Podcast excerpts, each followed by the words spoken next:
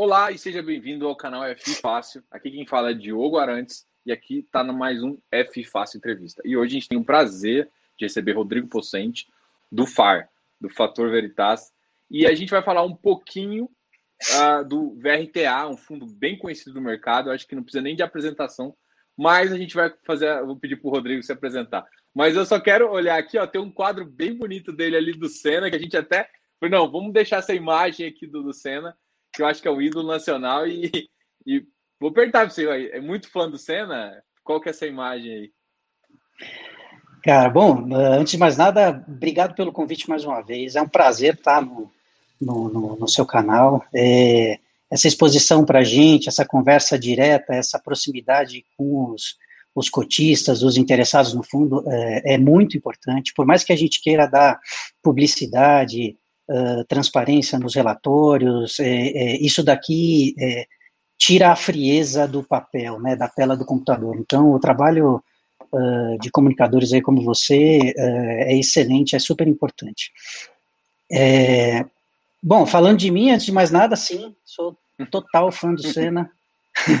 Pô, o cara é um exemplo, né? Superação, persistência, perseverança.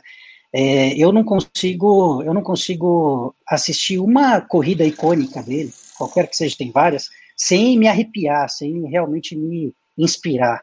É, ele era incrível. Então, acho que isso, é, além de ser um, grande ídolo, ele passa essas lições de, de vida mesmo. Né? Então, sou fanzaço, fanzaço. Videogame, eu jogo videogame, é só jogo de carrinho, é só jogo do Senna. eu nem sou muito do futebol, é, eu sou do, do da Fórmula 1. Mas o carrinho. É, Fórmula 1 realmente bateu os domingos ali de muita gente. E quando você vê uma imagem dessa, assim, toda vez eu olhei a imagem, quando a gente tava em zoom in, né, galera? Só explicando por quê. A gente tava assim, ó. Aí a gente tava bem próximo, assim, conversando. Aí eu falei, cara, vamos ver se fica melhor. Aí quando eu vi esse quadro, eu falei, cara, esse quadro é demais, velho. Esse... eu falei, cara, e é uma figura assim, é, até porque as pessoas que usam cena como exemplo são perseverantes, são caras que tentam melhorar. Então, isso faz sentido até se associar a você. Eu não ia falar que parece, não, mas, mas não, é uma imagem bem legal. Eu tento, não tem, nem, não tem nem como comparar, mas eu tento. É, é um exemplo para mim. É, com certeza. Vou falar um pouquinho legal, de você, cara. né, para o pessoal. Eu acho que todo mundo já te conhece, é claro, mas dá só um background aí para a maioria das pessoas, até para a gente começar aí. Legal, bacana. Bom, eu, eu comecei minha vida no mercado financeiro uh, no Santander, uh, depois trabalhei um pouquinho no Citibank, uh, depois eu fiquei nove anos, sempre em mercado de capitais, eh, e depois fiquei nove anos na Cibrasec, fazendo originação, estruturação, distribuição de, de, de CRIs. É, acho que um ponto que é legal mencionar, a Cibrasec foi a grande escola da minha vida para fazer hoje o que eu faço, é, e ter a bagagem hoje que eu tenho. É, ela foi a primeira securitizadora a ser criada, ela foi meio que uma joint venture dos bancos para que uh, tivesse no Brasil uma alternativa de funding para crédito imobiliário, que não fosse o funding de poupança dos bancos. Na época havia, havia a expectativa de que a poupança iria diminuir, uh, e como ele é o principal funding de uh, crédito imobiliário para o Brasil, né, para os compradores de imóvel, uh, tinha essa, essa, essa dúvida de quanto tempo ia durar. No final do dia está durando ainda até hoje, isso faz mais de 20 anos. A Cibrasec foi criada em 97. Um né? Diminuiu, diminuiu. Mas é, é, serviu para iniciar um mercado que no mundo inteiro é super uh, aquecido e no Brasil, apesar de ter crescido muito, ainda tem muito para crescer. É, então, uh, pela Cibrasec ser dos bancos, a gente tinha um corpo técnico, um corpo diretivo é, extremamente profissional, experiente, né? Então, uh, uh, os conceitos teóricos, né? Uh, o entendimento profundo da, da regulamentação, do CRI, do mercado imobiliário e tudo mais, era algo que, que fazia é, fazia parte do nosso dia a dia, né? E essa comunicação com o mercado financeiro, ela vinha muito mais, uh, muito mais forte uh, quando a gente mescla o financeiro com o imobiliário. Então, foi nessa grande escola aí que eu fiquei durante nove anos, é, e aí surgiu a oportunidade de uh, fazer a gestão do Veritá. É, eu sei que eu sou suspeito para falar, mas eu sou cotista do Veritá desde 2012, 2013. É, na época, a gente fazia emissão de CRI pela Cibrasec, o Veritá era um dos nossos clientes, a gente né, trabalhava em emissões para uh, o Veritá. Uh, então, foi uma satisfação muito bacana receber esse convite e, e, pela proximidade que eu já tinha, pelo conhecimento que eu tive dos outros gestores que passaram por aqui, que, diga-se de passagem, excelentes gestores, uh, todos deixaram uma herança incrível, existe uma crítica, né, de, poxa, teve muita rotatividade de gestão, gestor, é, e aí eu já faço aqui uma, um rebate, eu estou lá sentado na cadeira há um ano e meio, é, só tem herança boa, então é, Selegato, Felipão, Arthur, todo mundo deixou uma herança muito boa lá e hoje a gente se vale disso para poder fazer a gestão do fundo no dia a dia. É, e faz agora um ano e meio fazendo a gestão do fundo. Uh, a, proximidade me traz essa tranquilidade, né? Alguns CRIs que tem no fundo a gente fez lá na Cibrasec, então a gente conhece com profundidade. É, a minha equipe hoje, além de mim, são mais três pessoas. Ah, duas delas trabalharam na Cibrasec também, uh, super técnicos. A Cibrasec criava uh, profissionais muito técnicos, né, muito conhecedores, é, com exceção de mim. Mas, enfim, tinha muita, tinha muita gente bacana lá. A, a, a Cibrasec era uma escola para todo mundo. Então, uh, esse basicamente meu meu background. Bom, legal. Eu, eu, gostei muito que você, que você comentou assim, e normalmente eu paro as entrevistas que eu, que eu tenho alguns insights assim. Uma das coisas que eu, eu, eu, como você conhece bastante esse mercado de crédito e entrou nessa parte de poupança, eu, eu queria falar um pouquinho disso, que é como você hoje em dia enxerga essa, essa esse tanto de estruturação que está acontecendo no mercado, e hoje em dia o mercado de capitais sim está conseguindo exercer um papel importante de funding uh, do mercado imobiliário real, entendeu? Então, assim, apesar dessa essa história começar lá atrás, hoje em dia, assim, eu consigo olhar para o mercado e falar, cara, hoje em dia o mercado de capitais está desenvolvendo muito esse mercado imobiliário. Talvez essa seja a ideia lá atrás, mas a gente agora está conseguindo cada vez mais. E eu vou aproveitar, já que toda a sua experiência e também com o olhar de um gestor, é, ver o que, que você vê desse mercado, o que, que ele tem para crescer e, e, como a gente ainda pode melhorar. Né? Acho que são, são três perguntas, né? O, como você vê essa evolução, né? O, o é, como que ele está agora, o que, que ele tem feito de positivo e o que, que ele tem para melhorar e, e o futuro dele. Legal, maravilha. É, não, o mercado, com certeza, de uns anos para cá, ele, ele, ele cresceu muito, ele está é, começando a fazer esse papel que ele deveria fazer de uh, dar um, um, funding alternativo para as empresas, um funding eficiente. É, e eu acho que se a gente voltar um pouco na história, eu, eu entrei na Cibrasec em 2019, em 2010. Uh, em 2010, a gente fazia lá operações de cinco anos. Alguns investidores achavam absurdo. Porque cinco anos é muita coisa. Não, mas veja bem, tem uma carteira, tem 200% de colateral, tem garantia, tem isso e aquilo. Não, mas é muito. É, essas barreiras, elas foram quebradas. E ao passo que elas foram quebradas, o mercado de capitais começou a aflorar mais eu acho que essa foi a grande virada. É, hoje a gente fala de operações de 10, 15 anos com absoluta naturalidade. Né? Operações de 20 anos, existe ainda, mas vai. Em 2010, se eu falasse 20 anos, o cara me, dava, me expulsava da sala. Era surreal. Então, é, esse amadurecimento ainda vem acontecendo, mas essa quebra de paradigma de prazo, para mim, foi um, um, um, primeiro chute na bola para ela subir. Né? É, Uh, e aí tem diversas questões que a gente pode comentar aqui que, que, que influenciam, né? Primeiro, é, existe uma concentração bancária no Brasil, né? Existe uma concentração de, de agentes financeiros no Brasil. E o mercado de capitais também agora começou a trabalhar essa pulverização. Então, mais assets sendo criadas, mais dinheiro para mercado de capitais por parte dos investidores que também aprenderam que uh, prazo é tranquilo, estruturas mais robustas fazem sentido. Então, todo esse aprendizado vai destravando essas portas, né? É, então, uh, na minha cabeça, uh, o mercado de capitais hoje está fazendo o trabalho que ele sempre deveria ter feito, é, vai crescer vai crescer bastante. E até quando a gente fala de mercado de fundo imobiliário especificamente, é, já dando aqui até um, um foco mais para o nosso viés, é, o fundo imobiliário ele cabe tão bem na cultura do brasileiro, porque olha só, dando três exemplos aqui, né?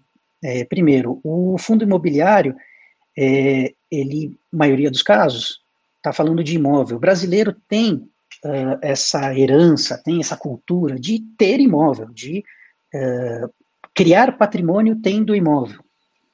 Isso foi diminuindo com o passar das gerações, mas ainda existe essa cultura. Uh, segundo, imóvel para renda, né? O fundo imobiliário permite você ter renda todo mês. Então vamos lá, tá? Imóvel. Legal, brasileiro gosta. Renda todo mês, brasileiro gosta. E isenção de imposto de renda, que aí acho que é o mundo inteiro que gosta, né? É, então, é, eu acho que isso vai fazer com, especificamente, o, o mercado de fundos imobiliários é, tenda a crescer muito. Uh, e aí, assim, fazendo até umas projeções, expectativa, o que, que a gente acha, né, ouvindo também outras pessoas, alguns especialistas, eu não vejo, eu não vejo dificuldade nenhuma em, depois desse crescimento tão exponencial, quando eu cheguei para fazer a gestão do Veritá, abril do ano passado, a gente tinha 300 mil uh, cotistas em fundo imobiliário. É, poxa, batemos um milhão, estamos superando é, é, um, é, um, é um tipo de, de, de investimento que faz sentido para o brasileiro, ele não é renda variável total, mas ele também não é renda fixa que hoje não paga nada. Então, assim, faz tanto sentido no meio disso que eu venho arriscando dizer que é, num prazo de 3, 4, 5 anos, a gente vai estar tá lá pau a pau com uh, o mercado de ações. É, e talvez uma parte da beleza desse mercado, que algumas assimetrias que ainda existem, vão se fechar. E aí é institucional entrando, é uh, investidor estrangeiro entrando, e assim, vai, na minha opinião, tudo continuando como está, vai explodir. E, e acho que vai ser positivo para todo mundo. Não, com certeza. Vou aproveitar aqui fazer um comentário que é justamente isso que eu falo muito para a galera. Gente, vocês não estão vendo. O mercado tem essa distorção grande porque ainda não entrou institucional. Eu olho é todo mês, eu falo para o pessoal, eu olho todo mês quanto, é, quanto de institucional está entrando, quanto de institucional está com estoque. O pessoal não sabe, mas, por exemplo, distorção grande, igual a gente vê no nosso mercado, no mercado de ações não tem. A gente tem um mercado muito legal. Inclusive, eu acho que hoje também saiu uma outra notícia para completar o que você falou, que o mercado, que muitos especialistas realmente, saiu uma notícia, acho que eu esqueci aonde agora, eu acho que foi no Infomoney que eu li, mas que uh, o mercado de, de, de, ação vai ultrapassar em dois, três anos, mais ou menos essa, essa ideia, o mercado de ações. Por quê? Porque ele realmente, cara, ele tem um risco a mais da, da renda fixa e ainda faz. Então, é, acho que o brasileiro, eu só torço para demorar um pouquinho para a gente ganhar um pouquinho de dinheiro nessa distorção, né? Não? É, dá um tempo pra gente. Né, dá um tempo aí, espera, deixa esse mercado crescer mais com pessoa física, que dessa distorção. É. Não, mas agora mas é, vamos aproveitar. Mas é culpa sua, você fica, mas é culpa sua, você fica ensinando todo mundo aí como é que desvenda os CRIs, como é que desvenda os fundos, aonde estão as artimanhas, meu, aí você fica dando a letra dos spreads aí, você fica fechando spread. Não, Pô, mas tá é, certo, o trabalho de vocês é demais, não. não, eu tô brincando, a gente tem que fazer isso mesmo, até para o pessoal entender que para sair de uma renda fixa, o que, na verdade, que a gente ganha ali no mercado imobiliário fazendo isso, é, quando você aproveita isso, é que o banco ganha esse spread que está acontecendo é que mais pessoas estão tendo acesso a esse spread que era só dos bancos, ou seja, está começando a ganhar dinheiro. Isso faz com que as taxas de juros dos bancos baixem também. Existe uma pressão para fazer isso, por quê? Porque mais capital está indo para lá, então você tem um fund até mais barato. Se você for olhar, em alguns casos, alguns CRIs, se você for olhar, tem, tem fundo que, que tem empresa que está se financiando com um CDI mais um, cara, com 3%, nenhum banco é claro que depois a gente pode discutir se vale o risco ou não, mas nenhum banco iria emprestar 3% ao ano. Nenhum banco. Nenhum banco. Então o pessoal também não tem que entender que. que ah, é. Depois a gente discute se vale o risco ou não. Agora. Tá. Mas é uma boa, mas é uma boa discussão. Mas é uma boa discussão, entendeu? Mas aproveitando aqui, eu quero falar um pouco do Veritas. Eu falo muito pessoal aqui que eu, eu não compro fundo imobiliário só, né? Eu compro gestor. Eu compro a sua cabeça. Eu falo isso porque é, ninguém, talvez eu, eu quero mostrar para o pessoal a importância do seu trabalho, a importância do trabalho de vocês. né? Na seleção, o que você falou ali, ó, eu, eu tenho experiência na seleção, na estruturação e no conhecimento disso. E, e assim, vamos falar um pouquinho desse passo a passo, que é o que ajuda um fundo a ser um fundo bom e um fundo ruim, né? É claro que a gente não, aqui não está para julgar o fundo ruim, mas assim, essa parte de estruturação é muito importante, porque uh, você consegue jogar parte do feed de originação para dentro do fundo, você consegue estruturar a operação com a sua cara. Né? Eu queria que você falasse é. um pouquinho disso, que eu acho que é, talvez é um dos assuntos que eu mais gosto de, de, de entender. Eu queria que o pessoal aqui pudesse ver isso também, entendeu? Legal, não, bacana. É, bom, é, saindo do, da raiz, o, o CRI ele pode ser simples, ele pode ser extremamente complexo. É, e a, o nível de complexidade do CRI ele pode ser é, ao ponto de ser um dos mais ativos, um dos ativos mais complexos do mercado de capitais. É, isso, por um lado, é ruim, você precisa entender, você precisa conhecer, você precisa saber como lidar com a, a, os parâmetros e tudo mais, mas, por outro lado, te dá um ganho de arbitragem de taxa, de quantidade de risco que você está tomando pela taxa que você está conseguindo, né? Então, te dá um, uh, uma exclusividade, uma característica ali é, importante para você, uh, uma maneira mais exclusiva. Não é à toa que os CRIs são extremamente líquidos, né? Se a gente, no primário, tem um trabalho surreal para poder montar a operação, entender, deixar ela de uma maneira bacana, é, a quantidade de informação hoje, também isso é uma outra discussão, mas a quantidade de informação hoje que é, que é, uh, que é dada é pequena para o cara no secundário entender o CRI e comprar, né? Mas voltando, é, então, uh, cada CRI, a gente, uh, no nosso caso, pela expertise que a gente tem, pelo conhecimento, até pelo networking que a gente tem, a gente acaba recebendo muita originação uh, que a gente meio que faz a quatro mãos. O cara traz ali uma ideia, traz ali um, um negócio, a gente fala, traz para a gente a bola, a gente arredonda. Como é que a gente arredonda? A gente participa ativamente da operação desde o início, uh, primeiro negociando as melhores garantias, as melhores taxas. É, segundo, uh, negociando dentro da estrutura, o que, que a gente vai ter dentro da estrutura que nos uh, garanta que, se a gente tiver um determinado risco, a gente está mitigado, uh, se a gente tem alguma fonte de repagamento diferente daquele cedente, ou daquele devedor, ou daquele, enfim, uh, daquele empreendedor. É, é que a gente coloca na balança isso? É, poxa, o cara, o corporativo do cara, ali, quando você olha o balanço, pô, não é lá essas coisas, mas a garantia que ele está dando é importante.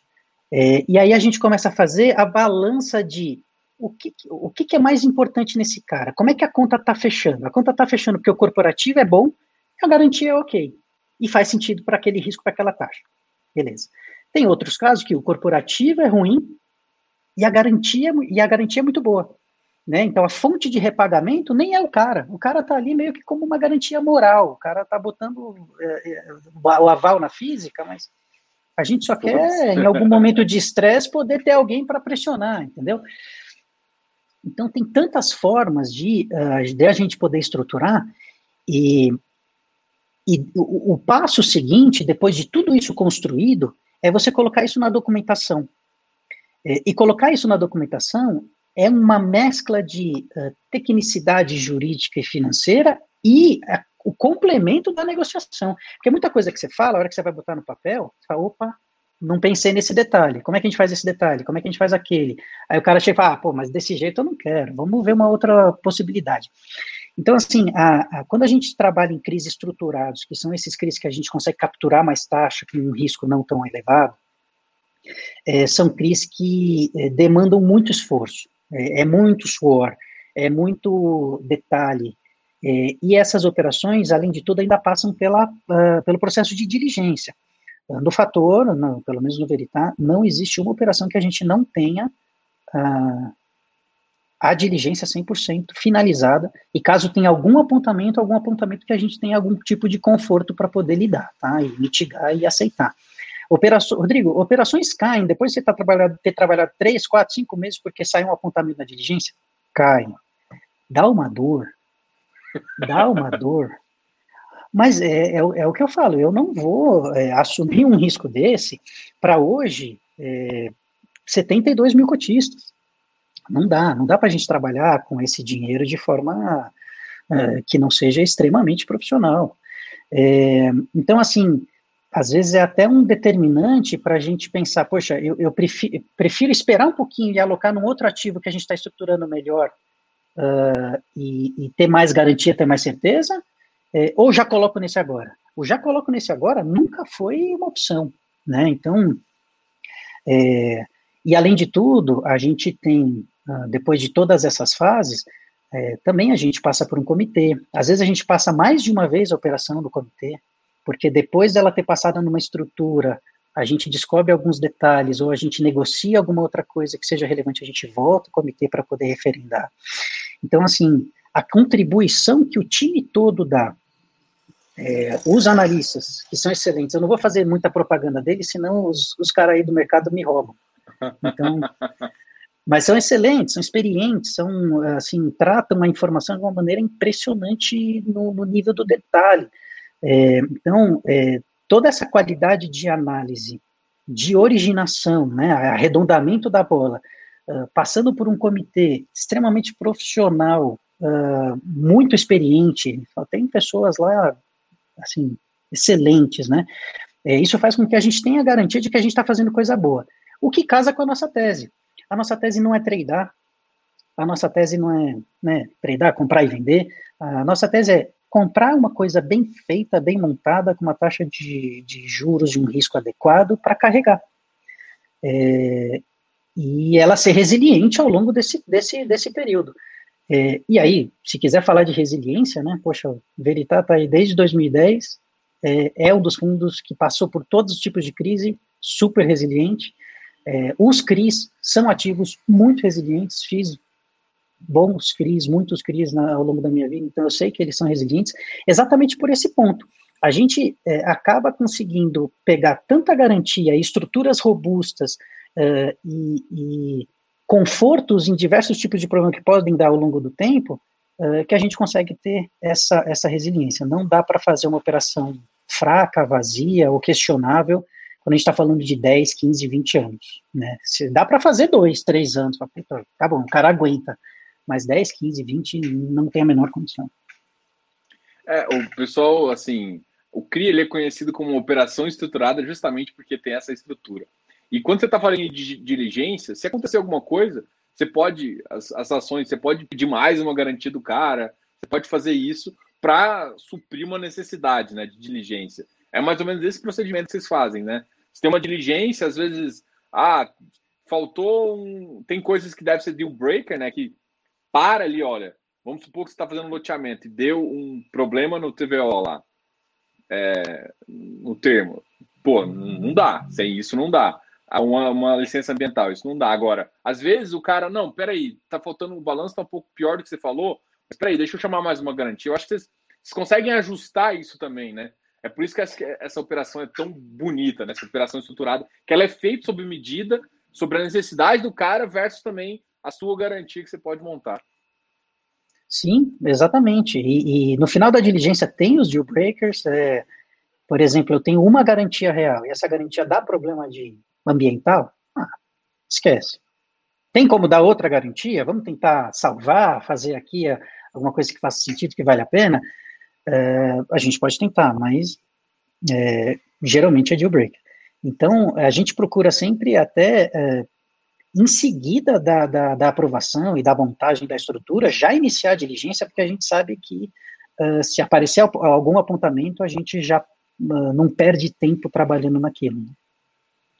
Show. Eu vou fazer uma pergunta aqui do pessoal que eu acho que casa um pouco com o que eu quero perguntar. Como é feito o controle dos CRIs presentes no portfólio do fundo?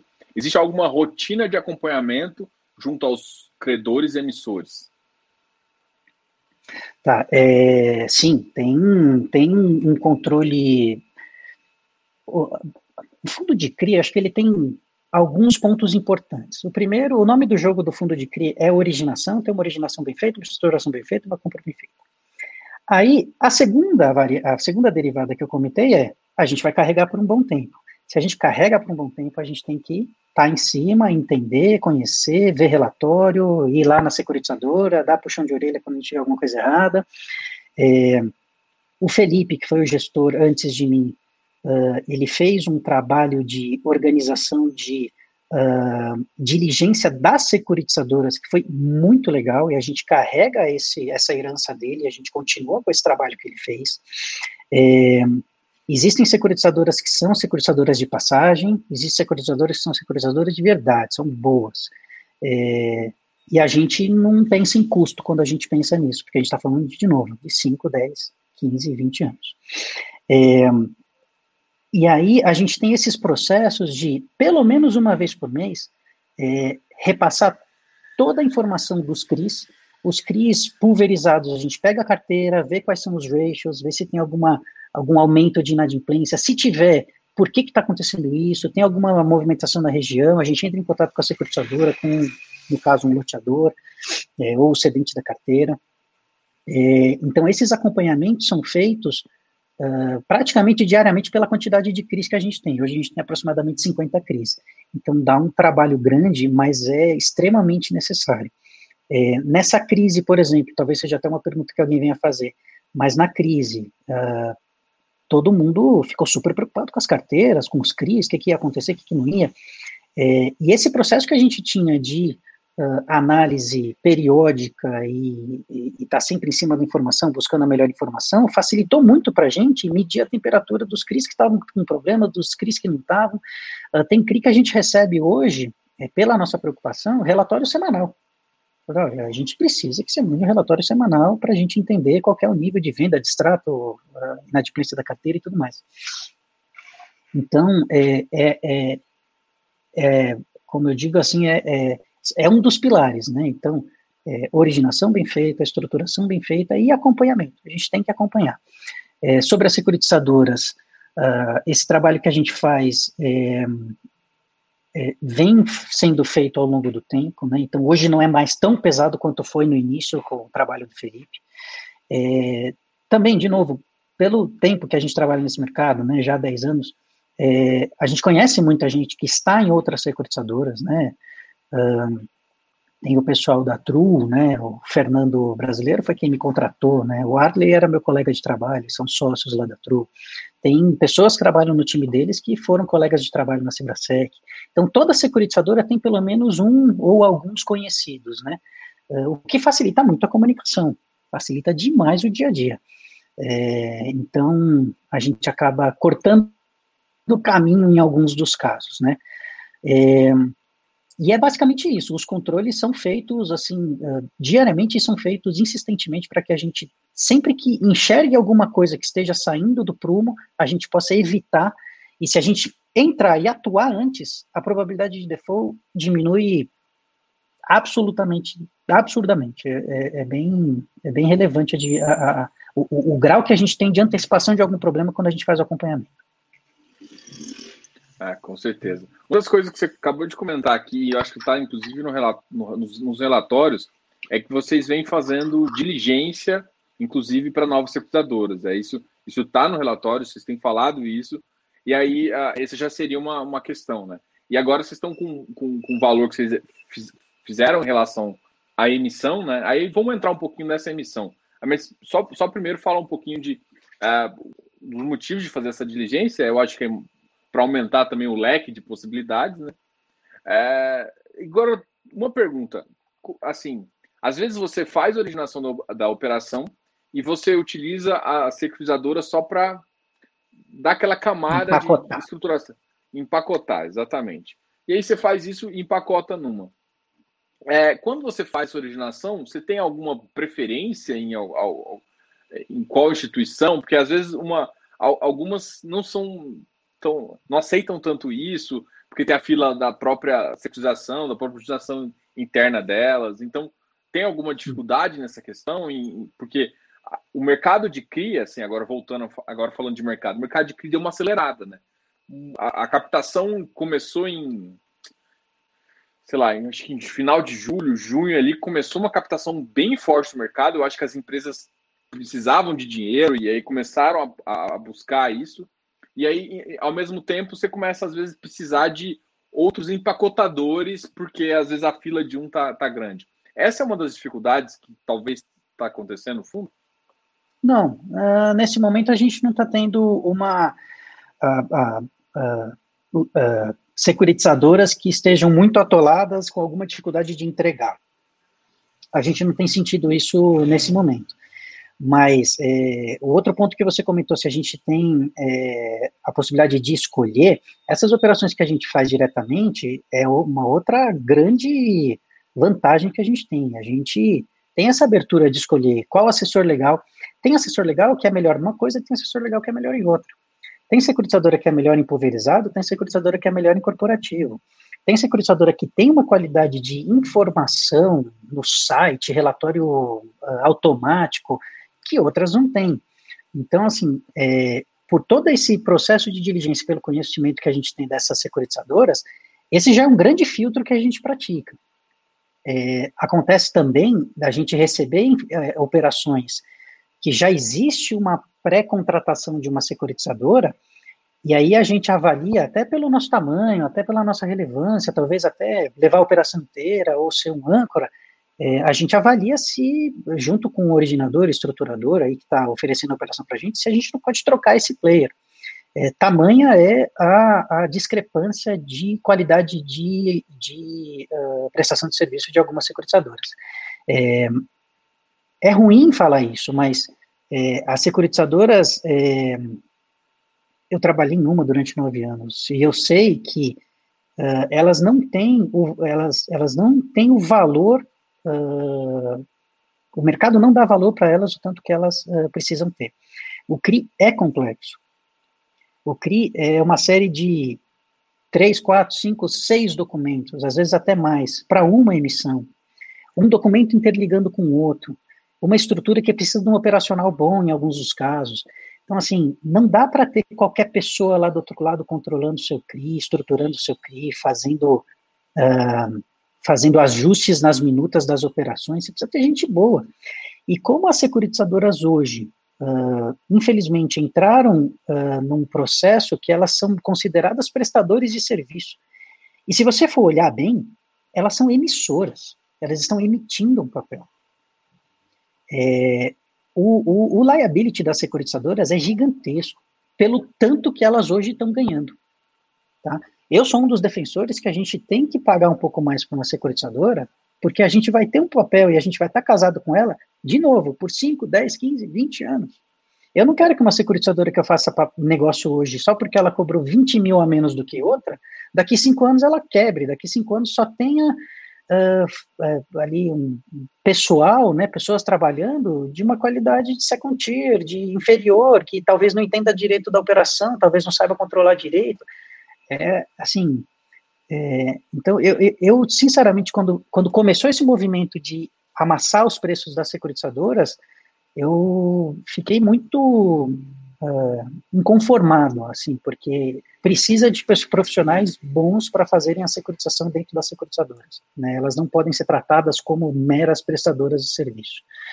É, então, todo esse processo, né, que eu participei desde 2010, aí, desde que eu estou nesse mercado, eu vi essas securitizadoras mudando de patamar, né? Algumas partindo para serem prestadoras de serviço e é mais quantidade do que qualidade, e outras partindo para serem mais qualidade do que quantidade, e evitando fazer operações de qualquer jeito e ter mais problema lá na frente. Eu acho que no final do dia, no final do dia é isso. Quais vão sobreviver?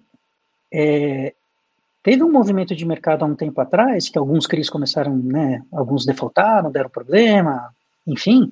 Uh, naquele momento a gente achou que ia haver aquele movimento de flight to quality. É, bom, agora acho que todo mundo entendeu que precisa ter alguém bom, precisa ter alguém importante, inteligente, que saiba o que está acontecendo lá do outro lado para poder ajudar. Não aconteceu. Em algum momento eu acredito que isso vai acontecer e aí vai fazer uma boa, uma boa seleção das securitizadoras. Pô, legal isso.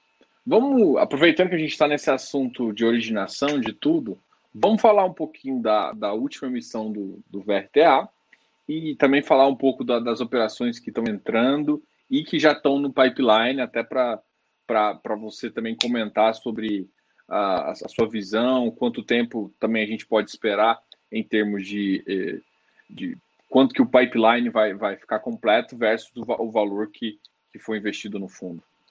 Legal, bacana, vamos sim. É, bom, a gente iniciou o processo da segunda emissão, da, da sétima emissão, uh, no começo desse ano, final do ano passado, comecinho desse ano, né? Não existia ainda o advento da pandemia.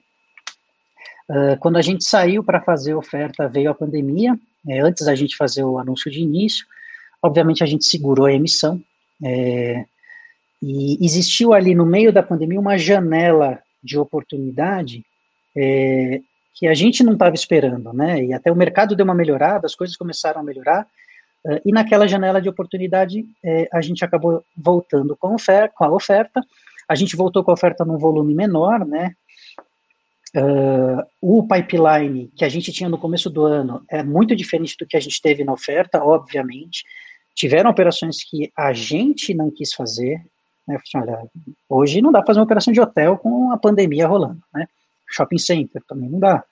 Então a gente fez uma, uma, uma boa seleção das operações. Tiveram também cedentes, possíveis devedores, que também não quiseram. Assim, olha, deixa eu esperar ver o que, que acontece, porque eu não quero tomar esse crédito agora. Né? É um crédito que eu vou usar para fazer um outro investimento, eu não sei se eu vou fazer esse investimento. Então teve ali uma mudança grande no pipeline e nessa uh, uh, janela de oportunidade foram originadas outras operações que sim faziam sentido entraram no pipeline, muito legal.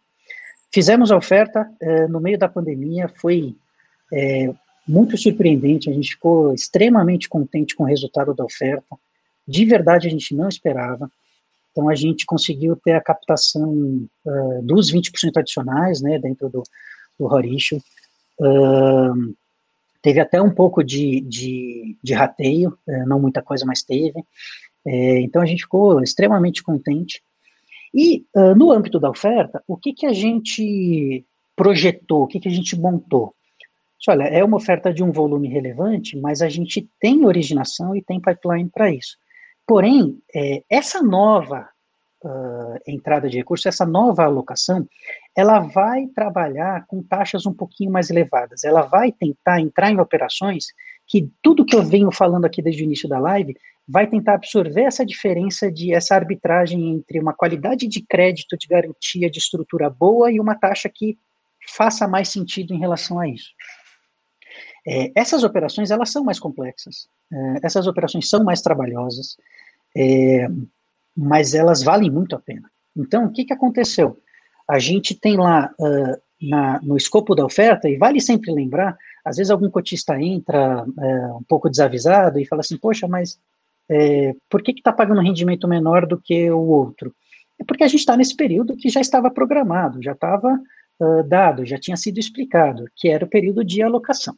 O que vem acontecendo é que a velocidade da alocação não está tão grande quanto a gente imaginava, porém as operações elas estão sendo trabalhadas de forma mais detalhada, com uh, entrada maior em documentação, em, principalmente em diligência, para que a operação, a hora que fique pronta, fique pronta direitinho de novo, é um pouco da nossa tese de fazer coisas boas que perdurem durante muito tempo.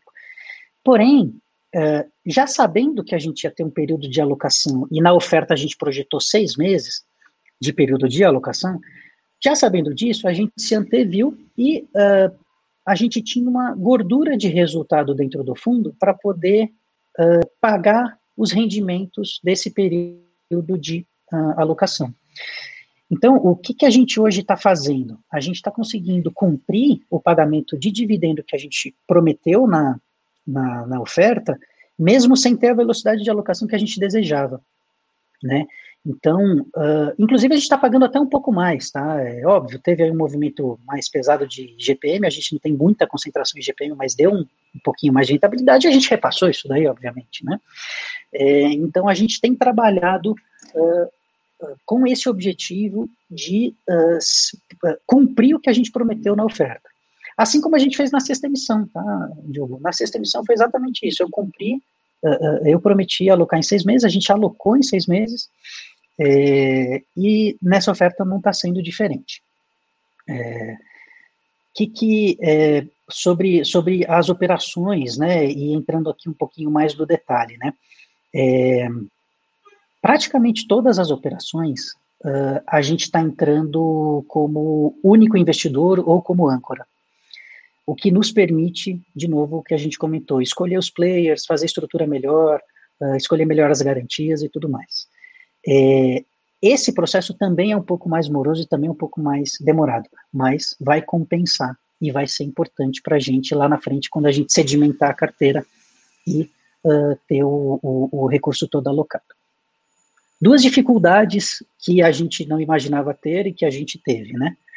Uh, a primeira delas é um movimento natural e já estava acontecendo com essa queda tão uh, uh, acentuada aí de taxa de juros, a gente passou a ter exatamente, a gente passou a ter pré-pagamento de operações com riscos bons pagando taxas elevadas. O cara, ele fez aquela operação no momento que a NTNB estava alta, naquela, naquela época, os 200, 300 bases dele fazia sentido e dava lá um IPCA mais 6, 7. É, hoje, o 200, 300 bases vai dar IPCA mais 4, 5. Então, faz muita diferença, principalmente pelo prazo, né? O prazo, pela duration, faz exponencia essa, essa diferença quando você traz a válvula presente, mas é, os caras veem isso daí e falam, bom, vou fazer outro CRI com uma taxa agora mais condizente com, com, com o meu risco. É, isso é natural, a gente já esperava, porém, do começo desse ano até o meio do ano, apesar da crise, apesar da pandemia, uh, a gente viu uma velocidade grande disso, e não só de pré-pagamentos, mas também de amortizações extraordinárias em alguns CRIs que a gente tinha isso possível na estrutura. Vou explicar. Uh, um CRI de loteamento que eu tenho que receber uh, 100, mas a minha carteira, se receber tudo, vem a 130. Eu tenho esse colchão de garantia. Mas dentro da estrutura dele, se eu receber 130, eu pago 100 e pego esses 30 e amortizo extraordinariamente. Essas amortizações foram mais uh, também uh, aconteceram também mais uh, em mais casos, né? É, é, qual foi o resultado disso, desses pré-pagamentos? Óbvio que cada pré-pagamento a gente tem uma multa, a gente tem um ganho, esse ganho vai ser repassado para o cotista, obviamente, é, vai reforçar um pouco desse pagamento do, uh, do dividendo nesse período, é, mas por outro lado, é um recurso que eu vou ter que realocar, né? Então, a gente partiu lá de uma oferta de 425 milhões, aproximadamente, que nos daria é, um caixa de 415, é, tirando, tirando custos e tudo mais, é, por um volume aí de 480, né? Então, já aumentou em 70 milhões o que eu tenho que alocar. Até aí, tudo bem, é natural, é um desafio que a gente tem que uh, cumprir. É, e o outro ponto não estou reclamando, foi maravilhoso e fico muito contente da confiança dos cotistas.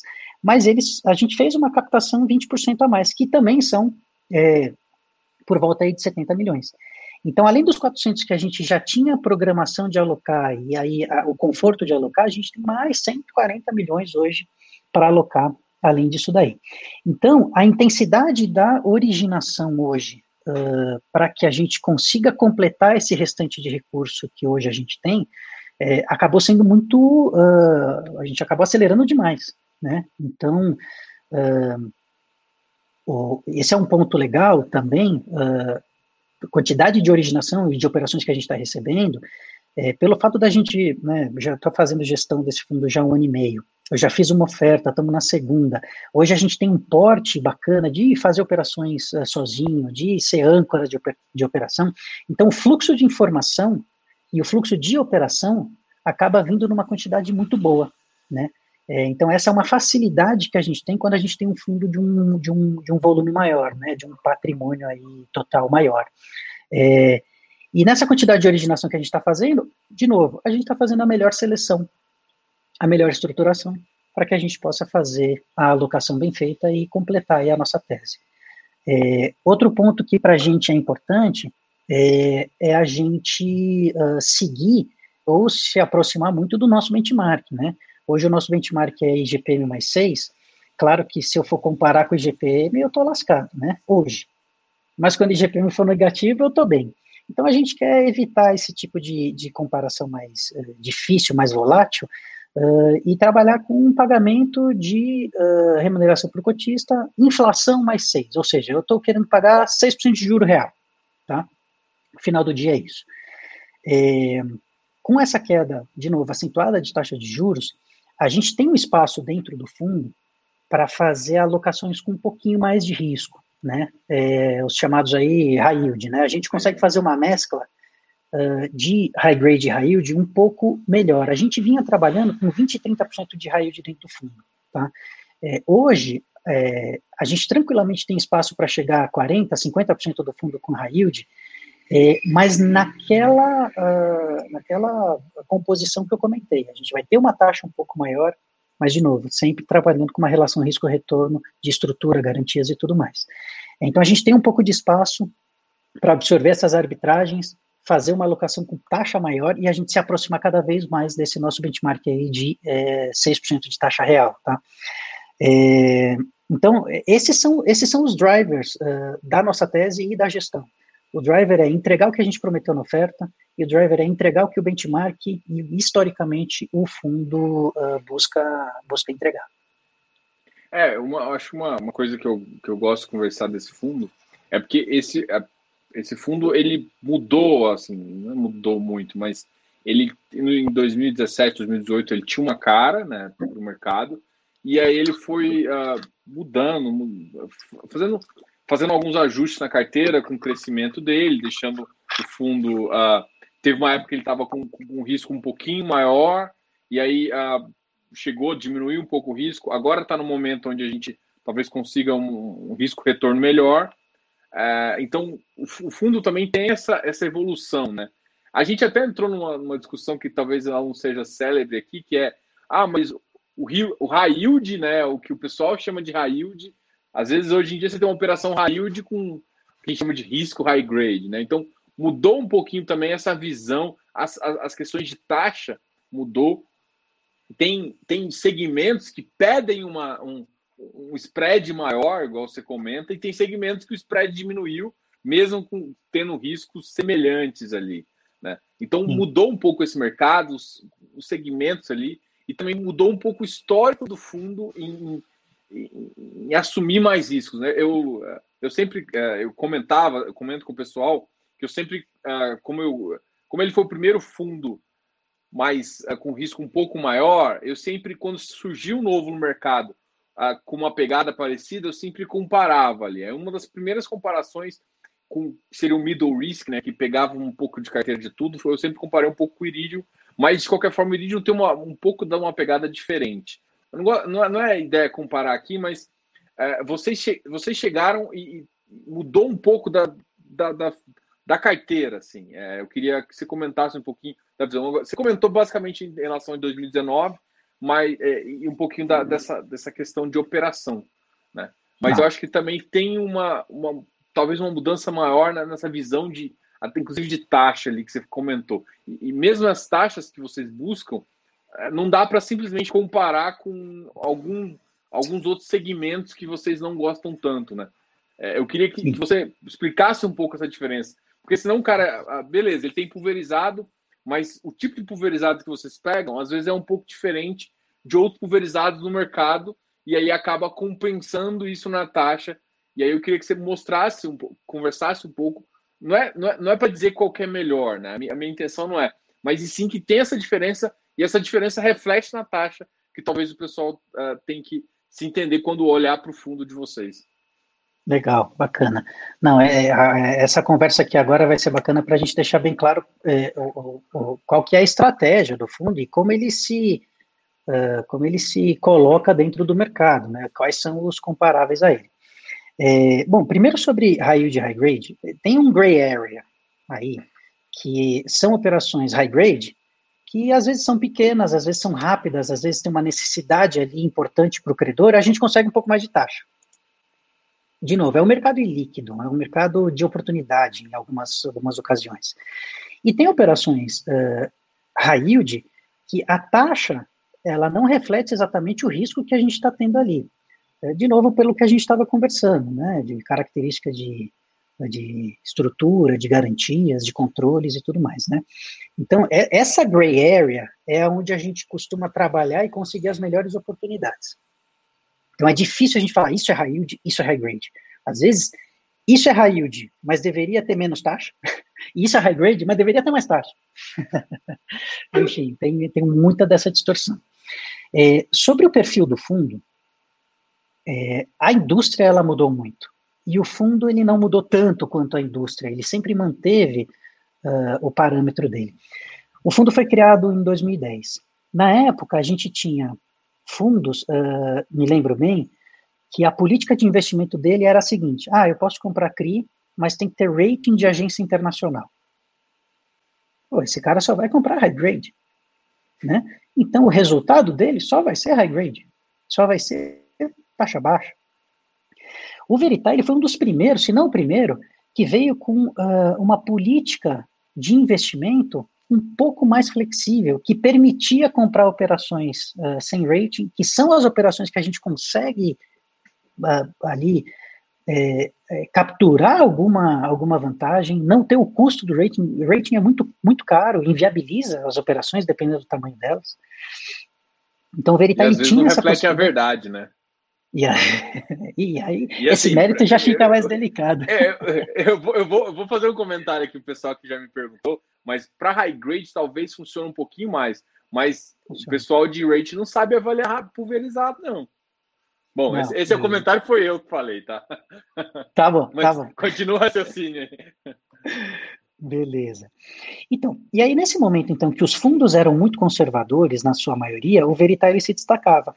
Ele tinha ali 20, 30% de high yield, e, meu, dava a pimentinha que precisava para o cotista ficar com dente. De novo, eu era cotista do Veritas, tá? Ainda, quer dizer, ainda sou, né? Mas eu já, já era na época. É, a indústria ela veio crescendo, veio entrando novos players, veio uh, amadurecendo, é, e outros fundos com as mesmas características de, entre aspas, liberdade de, de, de política de investimento também apareceram, né? É, outro movimento importante é que, na época de, NTN, de NTNBs altas, a taxa de juros Selic a 8, 9, 10, qualquer operação que você fazia de crédito partia daquele preço, né? Se você está dando dinheiro para o governo a 10, se você vai dar para uma empresa é mais do que 10, né? Então, as taxas lá atrás foram travadas com qualidade de risco boas e taxas elevadas, por conta dessa trava da taxa naquele momento. E são essas que estão sendo pré-pagas, né? Então, você vê qual é a, qual é a evolução do negócio. Um, e no momento que elas foram feitas, oportunisticamente, foi muito bom, foi um momento muito bom. As taxas de juros, então, desde então, vem caindo. E o fundo, nesse período, apesar de pagar boas rentabilidades, é, a, e ter uma percepção de que ele tem, tinha mais risco, na verdade, não. Na verdade, ele ainda tinha aqueles 20% e 30% de high yield e o restante high grade, só que com taxas muito elevadas por conta do período que ele fez uma parte boa da alocação. É, hoje, o que, que a gente está uh, fazendo? A gente está seguindo exatamente a mesma tese, a mesma ideia, é, até então, né, de ter ali os 20, 30% de high, de high yield. Só que hoje o high yield, ele não tem mais a taxa que, que tinha antigamente, porque, de novo, antes partia de 10 quando a taxa Selic era 10, hoje parte de 2, né, Selic, CDI, enfim, hoje parte de 2. Então, se eu tiver um spread de crédito de 5, é, hoje eu vou fazer uma operação 2 mais 5, 7. Na época eu fazia 10 mais 5, 15. Era o dobro. É, então, assim, é, se, a gente observar a queda da taxa de juros, a queda do ativo livre de risco e a manutenção do spread de crédito, naturalmente a rentabilidade do fundo cai. É, mas ainda assim a gente vem uh, tratando da, da, da relação risco-retorno do fundo com 20, 30% high yield e o restante high grade. E nessa oferta, é, a gente começou a trabalhar num formato que a gente acredita que tenha espaço para a gente aumentar um pouco esse risco. Trabalhar um pouco com operações uh, chamadas high yield, mas que talvez tenham essa arbitragem de taxa versus risco, uh, e poder fazer uma alocação melhor. Então, se você observar a alocação da oferta anterior, e aí uma parte da sua pergunta, é, a gente fez a alocação em operações mais high grade, em operações mais seguras, porque a gente ainda tinha essa herança de taxas mais altas e a nossa projeção era que a gente ia manter o benchmark, que a gente tinha conforto de manter o pagamento.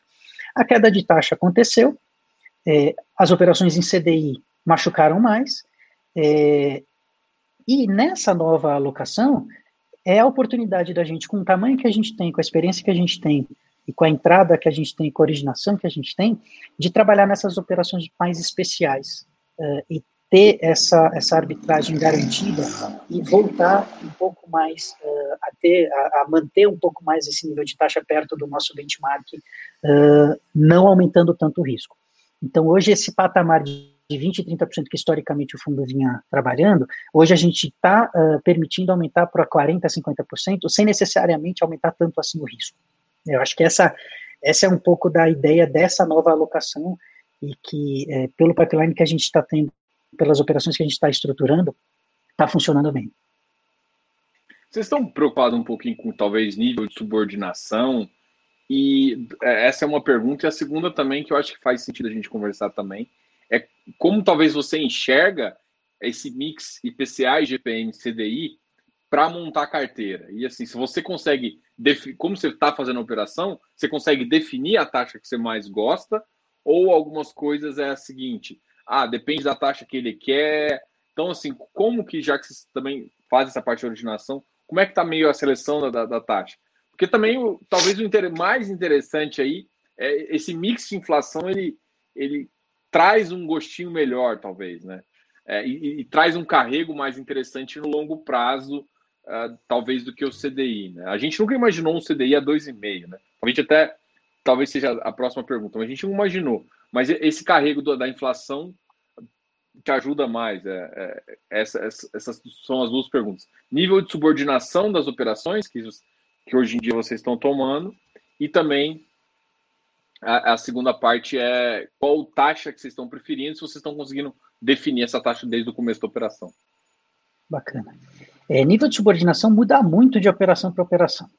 É, vou dar um exemplo tem uma carteira de incorporação residencial de uma incorporadora AAA de São Paulo, aberta em bolsa, eles gostam, eles fazem lá originação, tem uma carteira de imóveis bons, bons uh, pagadores, é, histórico bom, LTV bom, é, enfim, todos os ratios bacanas, eu não vou colocar para esse cara uma subordinação de 20, 30, 40% né?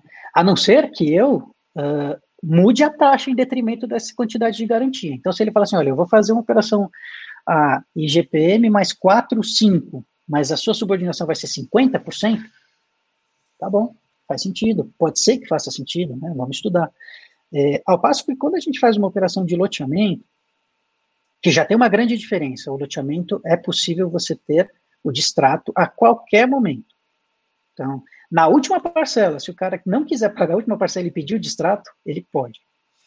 É, já existe, então, uma questão de revolving da carteira. Existe um cara que vai distratar, outro que vai inadimplir, outro que vai revender, vai fazer uma sessão, enfim, é, é, uma, é uma carteira mais movimentada, mais, uh, é, mais difícil de prever. Nessas operações, geralmente a gente pede 20%, 30%, inclusive em algumas delas com um mecanismo de aceleração, que foi esse que eu comentei que foi é, amortizações extraordinárias com maior volume que a gente acabou tendo. É, o, o, efeito da gente ter essa subordinação acelerada é que todo o excesso de recurso eu uso para pagar o CRI e a minha, o meu prazo final, que começou lá em 12, 13, 15 anos, di, diminui para 6, 7, 8, né, dependendo do, da aceleração do pagamento dessa carteira. É, então depende muito de estrutura para estrutura, Ju. É uma pergunta que a gente poderia debater vários tipos de operação aqui para te dizer é, por que disso em cada uma delas. E aí você pode fazer uma pergunta importante para mim, interessante. Fala assim, da onde sai esse número? Por que 30%? Por que 20%? Por que 10%? É uma boa pergunta. É, existe um padrão de mercado. É, existe é, um dogma de mercado. É, mas hoje a gente é, até trabalha em alguns modelos internamente é, para uh, tentar testar isso. Será que eu preciso de tanta subordinação? Ou será que eu não preciso de mais? E aí a gente rodar modelos estatísticos mesmo, com as informações que a gente tem, para falar, esse tipo de carteira precisa desse 20% aqui por causa disso, disso, disso. É historicamente importante, é historicamente assim. Então é um, é um, é um é uma evolução que a gente está buscando para poder fazer operações mais eficientes e talvez mais até atrativas. É, a sua outra pergunta era Ah, sobre a, a nossa nosso poder. É, se você prefere IPCA, IGPM e qual que e quando e assim uma coisa é você preferir, outra coisa é você conseguir é, convencer o cedente de tomar na taxa que você quer, né? Acho que tem sim, essas duas questões. É, exatamente. É, a queda de taxa de juros prejudicou muito a originação de operações em CDI, né? Isso é fato. Uh, hoje a gente está, de fato, com, com juros negativos. Então, a gente está fugindo de CDI uh, e, dependendo da operação que faça sentido ou não, a gente pode aceitar, tá? É, mas vai ser, você pode ter certeza que você vai ver uma diminuição uh, da concentração de operações de CDI. Hoje já é pequeno, a gente vai ter menos ainda. Por quê? Porque as próximas operações, é, com exceção de uma por enquanto, todas são ou em GPM ou em IPCA. É, quando o cara chega com CDI, a gente tem a força de falar, pô, meu, faz um IPCA mais para mim, porque CDI está baixo? Tem. Todas as operações? Não. Mas na maioria a gente tem. Porque, de novo, é o interessante né, da gente ter chegado no patamar de, de volume que a gente tem, de PL que a gente tem. A gente pode administrar melhor essa negociação. Fala, Poxa, eu não quero nenhum spread mais. Eu só quero, ao invés de CDI mais 5, é, pela duration do NTN beta 2, então eu quero IPCA mais 7. Eu quero o mesmo nível de spread, só que pelo prazo.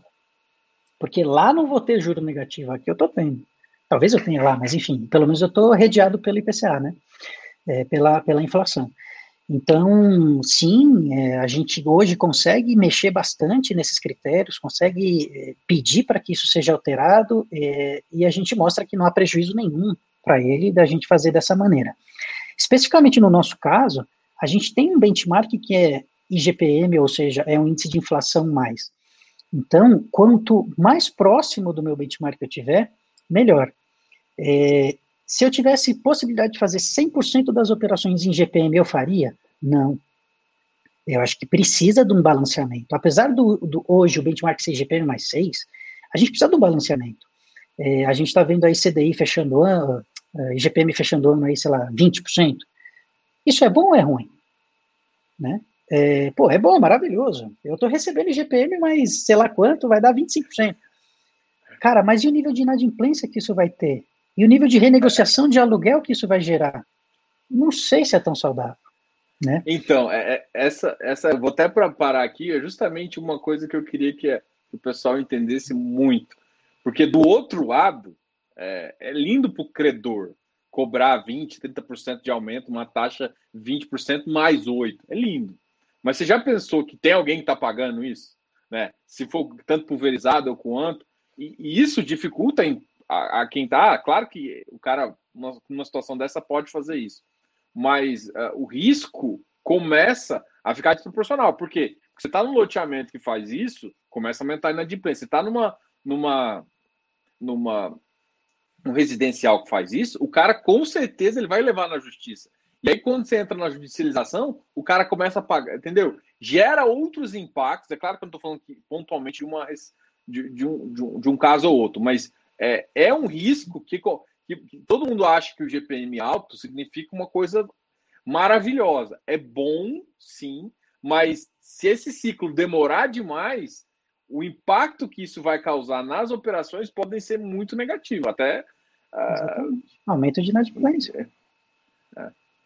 E essa, essa, você enxerga isso também, tá? Tem, tem alguma operação que, que a, começa a ficar um pouco. Que vocês começaram a olhar um pouquinho mais detalhado, ficar com, com filtro ali é, mais próximo por conta de, dessa questão do GPM estar tá tão alto, esse ciclo dele ter aumentado tão rápido? É, sim. É, na verdade, todas em GPM a gente está olhando com mais cautela, com mais cuidado. A gente, a maioria delas é, uh, é pulverizada e esse, esse efeito acaba acontecendo alguns meses depois, né? É, porque as, as operações também são feitas com alguma defasagem. Ah, eu uso é, menos 3, IGPM menos 2. É. é. Então, esse reflexo já está acontecendo, porque os IGPMs menos 3, menos 2 foram elevados, e a gente vem observando se esse nível de inadimplência está aumentando ou diminuindo. E, e, assim, quem imaginaria que ia ter 20% de IGPM? Ah, pô, ninguém. Então, quando eu fiz a operação lá atrás, é, eu coloquei 30% de colateral, foi uma boa, foi uma boa é, estratégia. É, então, assim, tem uma operação que a gente tem é, com 70% de subordinação, essa eu estou tranquilo, né? Porque o IGPM vai realmente bombar e de 70% de subordinação eu estou bem protegido. Mas tem outras que a gente já está se preocupando, apesar de ser bem menores dentro do, do, do, do fundo, mas obviamente que a gente se preocupa. E aí, complementando. Desculpa, pode falar. Eu ia perguntar assim: o que eu, que eu tinha escutado de alguns gestores, algumas coisas, é que os cedentes eles não estão conseguindo repassar tudo isso. Então, eles estão renegociando, travando as parcelas. Então, o que acontece é que, se falta, quem tem que dar o crédito é o, é o próprio uh, cedente ali do, do, do, crédito. Então, assim, você falou do nível de subordinação, que às vezes você tem 30%, 40% de gordura, que ajuda a amortizar, mas se isso subir demais, pode ser. Então, o cara não consegue repassar tudo isso para o contrato final, né? E isso é uma coisa que está realmente acontecendo. É, eu tenho feito essa pergunta para vários gestores, porque é uma das coisas que eu quero que o pessoal entenda. GPM sobe, mas quem está pagando no, final, às vezes não está pagando todas as GPM. Alguém está amortizando, está é, tá, tá sofrendo com esse spread alto. E uma hora essa conta pode vir e, e é, uma, e é uma das coisas que você está olhando, né? Exatamente. O IGPM ele é um caso mais complexo, né? É, hoje, com 20% de IGPM, a gente está conversando qual é, qual é o problema dele. É, mas no ano passado, quando eu entrei, por exemplo, é, eu recebi uma crítica de um, de um banker falando assim, pô, meu, tem 20% em IGPM, IGPM está negativo. E eu lembro de hoje, eu falar para ele, poxa, mas quando o IGPM for positivo, eu tenho certeza que você não vai reclamar. Então, assim, é, é, é perigoso o IGPM. E, e, tem mais um perigo do IGPM. É, alguns incorporadores, loteadores, enfim, até, locata, até locadores, é, colocam lá que uh, a, a, a, correção só vai se dar pelo IGPM positivo. Não existe IGPM, correção pelo IGPM negativo. É, isso é ilegal. Então, aquele cara que está fazendo uma operação que permite, que, que tem essa, essa, essa, essa correção de não ter IGPM negativo, ele corre dois riscos. É, ele corre o risco do cara não pagar e corre o risco do cara botar no pau e ganhar.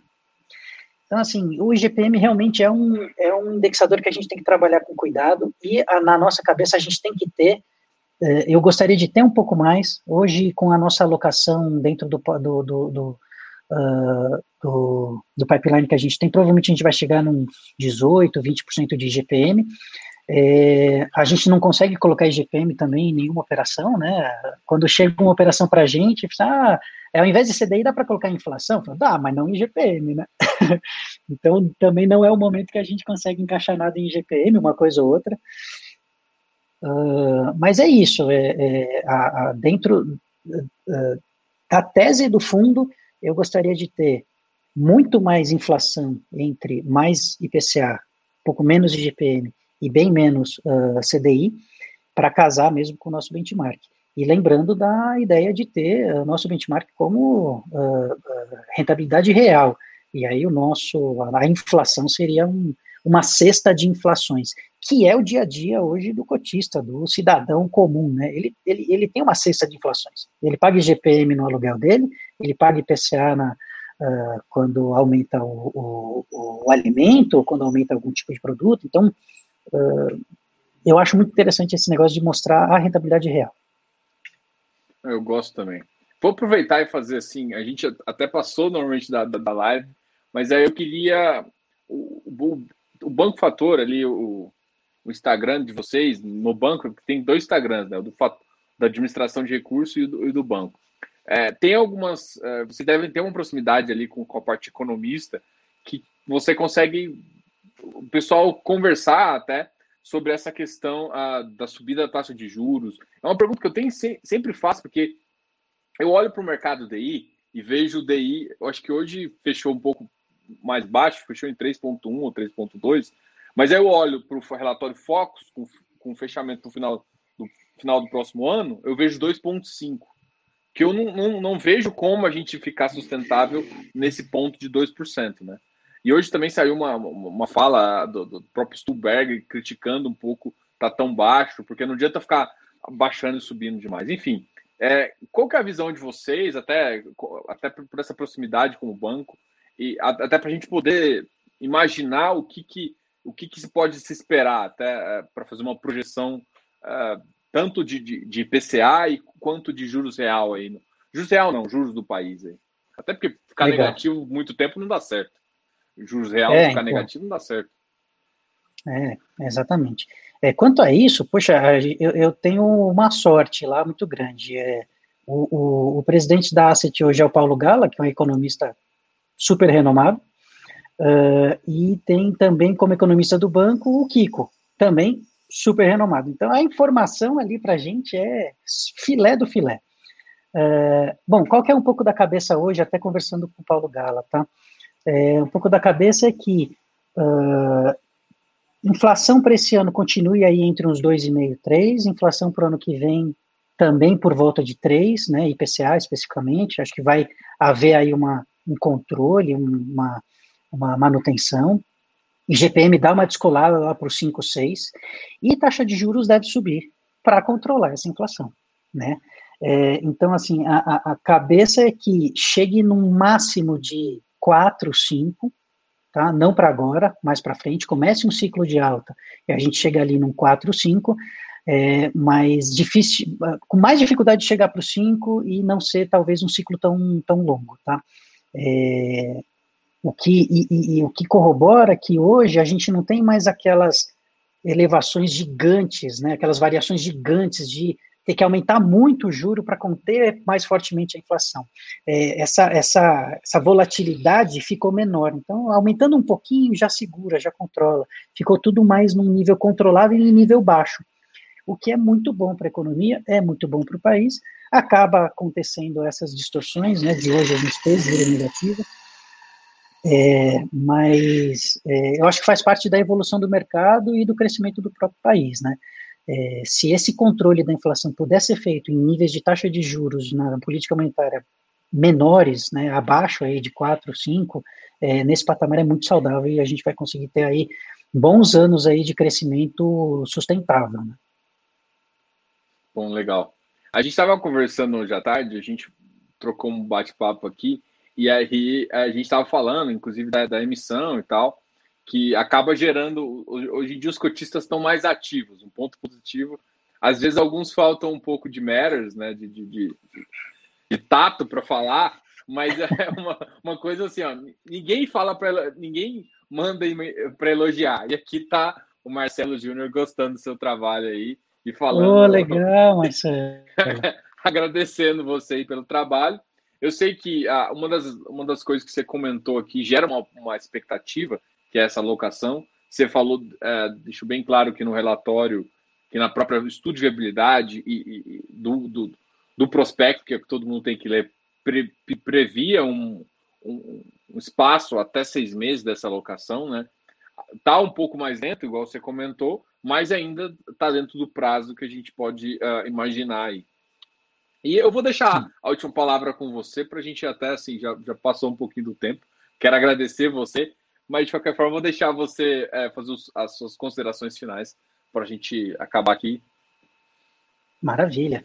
Bom, é, então mais uma vez obrigado, Diogo. Puxa, o seu espaço uh, aí para os gestores é excelente, o papo é bom, você é um cara uh, super técnico, aborda temas muito bons. Eu acompanho você no, no Instagram, você é, tem um, um, uma forma de trabalhar muito bacana. Você faz é, comentários breves, mas você sempre tem comentários mais longos com explicações mais profundas de cada tipo de operação, ou de cada conceito, ou de cada problema.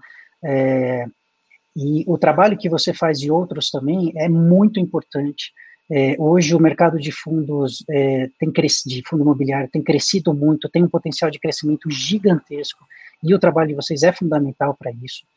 É, então, te agradeço bastante aí de poder estar aqui trocando ideia com você. É, é muito importante para a gente também dar essa transparência para o cotista. É, no relatório a gente sempre busca ser o mais transparente possível, mas às vezes a gente não sente a temperatura, não sente o calor, não sente exatamente o que está pegando ali nos cotistas, e vocês, inclusive, você, Diogo, hoje, novamente a gente conversou mais cedo, você consegue passar essa sensação, esse sentimento para a gente, e até direcionar uh, o que, que a gente pode melhorar no relatório, o que, que a gente pode uh, aprofundar um pouco mais, para gerenciar essa expectativa do, do cotista, né? Então, é, eu acho que como recado final é, que eu posso deixar é que uh, hoje a gente faz é, o melhor trabalho que a gente pode fazer, trabalhando com a experiência que a gente tem, com pessoas né, no time, pessoas incríveis, é, e pode ter certeza que a gente está buscando fazer o melhor possível dentro da tese que a gente está disposto a fazer. Né? No momento que a gente terminar a alocação, a gente olhar para trás e falar, a gente realmente fez a melhor alocação que a gente podia ter feito. Eu acho que essa é a, esse é o, o recado final e agradecer bastante aí a, a confiança dos cotistas, né? A gente saiu de um patamar no ano passado de 12, 15 mil cotistas para 72 mil cotistas hoje. É, então, é um privilégio é, para a gente, é uma honra e uma grande responsabilidade. Saibam que a gente sente uma grande responsabilidade em fazer uh, o trabalho aí de gestão do recurso de vocês. Não, show de bola. Só lembrando pro pessoal, aqui embaixo na descrição estão os contatos do fator, tá? Não o contato pessoal do, do Pocente, não, tá, Pocente? Pode ficar tranquilo que o telefone aqui não. Mas de qualquer forma, tem o e-mail do, do fator, eu sempre gosto de deixar aqui para quem tiver curiosidade, uh, quiser mandar um e-mail, eles têm um, um, grupo RI, tem tudo lá, tá no site. Eu, eu coloco todas as informações justamente para você realmente ter também, além da informação aqui, ter o acesso a ele. Eu sou cotista, tá? Então eu fico, eu também fico conversando com ele para falar, oh, peraí. Olha a é resposta. Tá? Olha a resposta aí. É uma das minhas maiores posições, eu vou confesso aqui para vocês. que bom. Vamos, vamos ver jeito, se eu consigo Vamos ver se eu consigo atingir suas expectativas. E esse ponto que você falou é bacana. Podem mandar e-mail à vontade. É, a gente recebe um fluxo de perguntas de e-mail muito bacana. Uh, a gente tem respondido todos, uh, sem exceção. E a gente, inclusive, tem colocado no último relatório, no penúltimo e no último relatório, a gente fez uma sessão no relatório de perguntas e respostas do mês. Porque uh, eu tinha uma um pouco de dificuldade de é, responder aquilo para um cotista e falar assim, poxa, só esse cara tem essa dúvida? Talvez não. É, então vamos fazer uma parte de perguntas e respostas selecionadas, óbvio, né? Tem algumas perguntas que são mais básicas, acabam nos fazendo tanto sentido. Então a gente seleciona as perguntas mais relevantes, coloca naquela parte, e aí todos os cotistas hoje têm a oportunidade de saber quais são as dúvidas dos cotistas uh, no geral, né? Quais as dúvidas que a gente recebe. É, isso daí é um parabéns, assim, realmente eu gostei muito dessa novidade no seu relatório. Pode ter certeza que eu sou meio curioso, eu vou mandar mais algumas lá. Mas essa, essa novidade ficou muito legal, porque realmente, às vezes, a dúvida de alguém pode ser a sua dúvida. Então, no final, você fazendo um FAQ ali de todas as dúvidas do mês, as mais é, importantes, é. já resolve, com certeza já resolve, pelo menos 80% da demanda já deve diminuir. Mas eu acho que o é cotista também tem que. A gente cada vez mais quer mais informação, é, colocar inadimplência, colocar a série, colocar subordinação. É, é uma, uma, uma, talvez uma crescente que, que, que mais fundos estão fazendo, mas de qualquer forma, essa novidade eu gostei bastante. E parabéns aí, Rodrigo. É, muito obrigado por quase obrigado. uma hora e vinte de conversa. Acho que foi uma das lives que, que mais demorou. Desculpa, Até perdi. Falo demais. Não, eu que, eu que fiquei empolgado aqui escutando e a gente conversando aqui. É um mercado que eu gosto bastante. Enfim, muito obrigado, Rodrigo. Parabéns. Eu que agradeço e parabéns a você também. Muito obrigado e estamos em contato. Fico à disposição, no caso. Valeu, galera. Grande abraço aí. Não se esqueça também de dar um like aqui no vídeo. Pô, uma hora e vinte vale o like. Dá o um like aí. É, se inscreva aqui no canal se não está inscrito e até a próxima.